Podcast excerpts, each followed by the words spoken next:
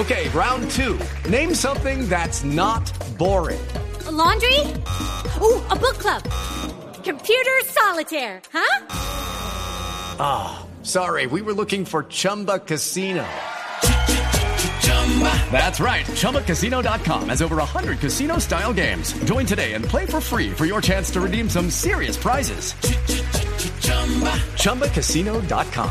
No purchase necessary. Full prohibited by law. 18 plus terms and conditions apply. See website for details. Ayer fue el cierre de la convención demócrata, Valeria. Ayer se dio el esperado discurso de Joe Biden, el candidato que va a enfrentar a eh, Donald Trump.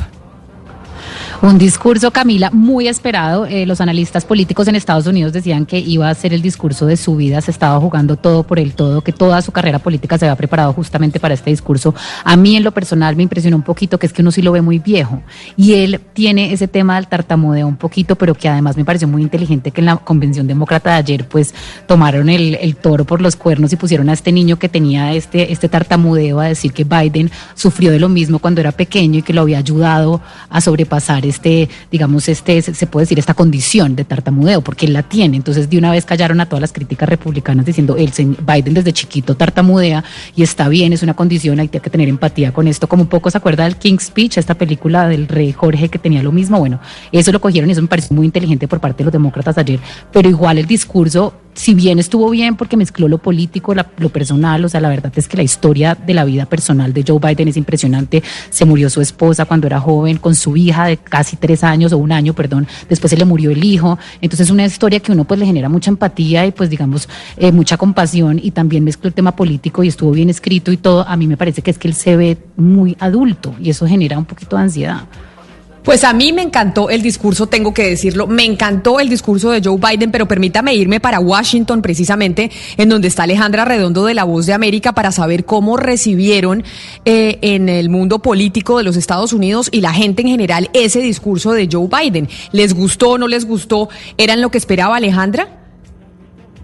Sí, el discurso de Joe Biden tuvo muy buena acogida principalmente por lo que ustedes mencionan. Era el discurso en el que él se jugaba todo o nada de cómo iba a ser su candidatura. Las críticas por parte de la administración Trump y de toda la gente republicana era que Biden no sabe hablar, que Biden está perdido, que Biden es una persona muy anciana, pero en el discurso se demostró que él puede hablar muy bien y que tiene mucha claridad al hablar los comentarios que puso Trump en redes sociales que fueron, pues eh, Biden no ha logrado lo que está prometiendo, pero no se refirió como se ha referido sus ataques constantemente a la capacidad mental de Biden, que en este discurso se comprobó que él sí la tiene y puede dar un discurso que apela bastante a, los ciudadanos y sobre todo un discurso que cerró un poco la narrativa principal de la convención demócrata que es, estamos como en un punto en el que si no sé eh, si el presidente Trump gana de nuevo es un poco como la muerte de la democracia en Estados Unidos. Ese es el mensaje que están enviando los demócratas en esta convención.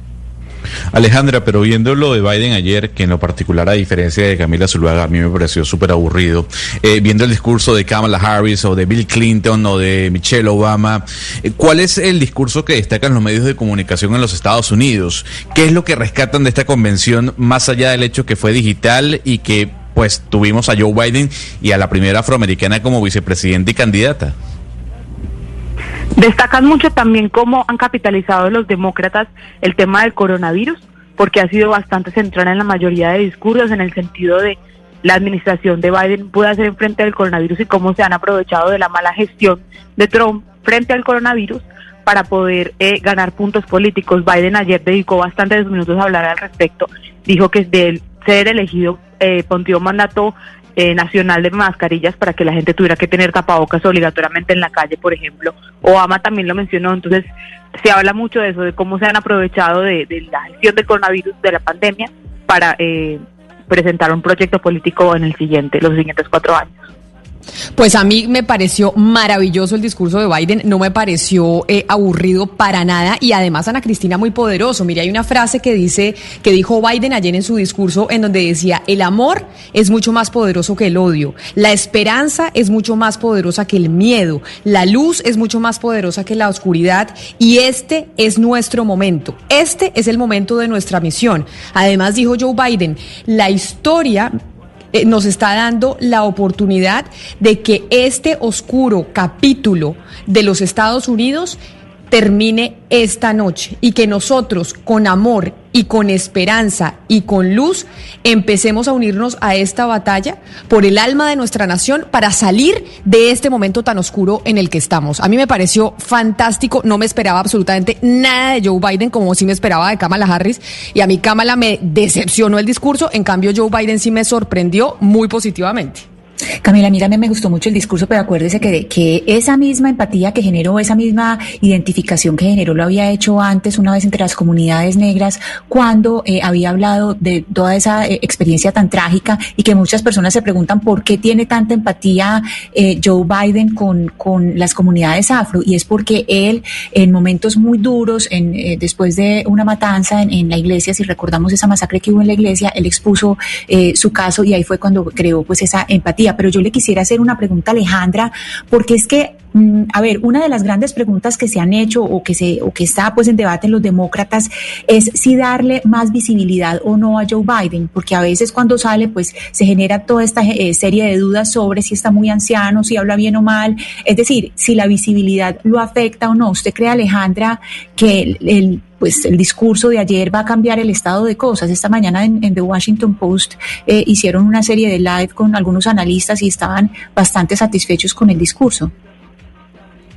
Sí, es lo que es lo que acabas de mencionar del Washington Post. Más o menos es la imagen o el sentimiento general que salía de analistas y de políticos en Washington de Joe Biden sorprendió con la capacidad de dar un discurso, con la capacidad de apelar que precisamente rompe con la narrativa de las críticas que han dado de que Biden es un que está muy viejo, que no puede hablar, que no es capaz de dar un discurso y de un discurso bastante, como dices tú, emotivo, que apeló mucho a la base. Entonces eso puede de pronto ayudar a que salga más, a que la imagen de él sea más eh, prominente, porque se pensaba antes que con la imagen de Kamala Harris iba como a tomar más eh, fuerza, frente a la imagen de él, pero después de este discurso, pues lo, lo, que mucha gente piensa es que le, esto le ha dado bastante fuerza a la imagen de Joe Biden y al poder de él de hablar a la base y de dar un discurso bastante potente. Es Alejandra Arredondo, periodista de La Voz de América desde Washington, quien siempre nos está reportando sobre lo que pasa en la capital norteamericana con la política, pero sobre todo con esta elección, que es muy importante, no solo para los Estados Unidos, sino para el mundo y para el futuro de Occidente, porque dependiendo de lo que pase en esa elección, muchas cosas pueden cambiar en el planeta. Alejandra, gracias. Guys, it is Ryan. I'm not sure if you know this about me, but I'm a bit of a fun fanatic when I can. I like to work, but I like fun too. It's a thing. And now the truth is out there. I can tell you about my favorite place to have fun Chumba Casino. They have hundreds of social casino style games to choose from, with new games released each week. You can play for free anytime, anywhere. And each day brings a new chance to collect daily bonuses. So join me in the fun. Sign up now at chumbacasino.com. No purchase necessary. DTW, void, were prohibited by law. See terms and conditions 18 plus.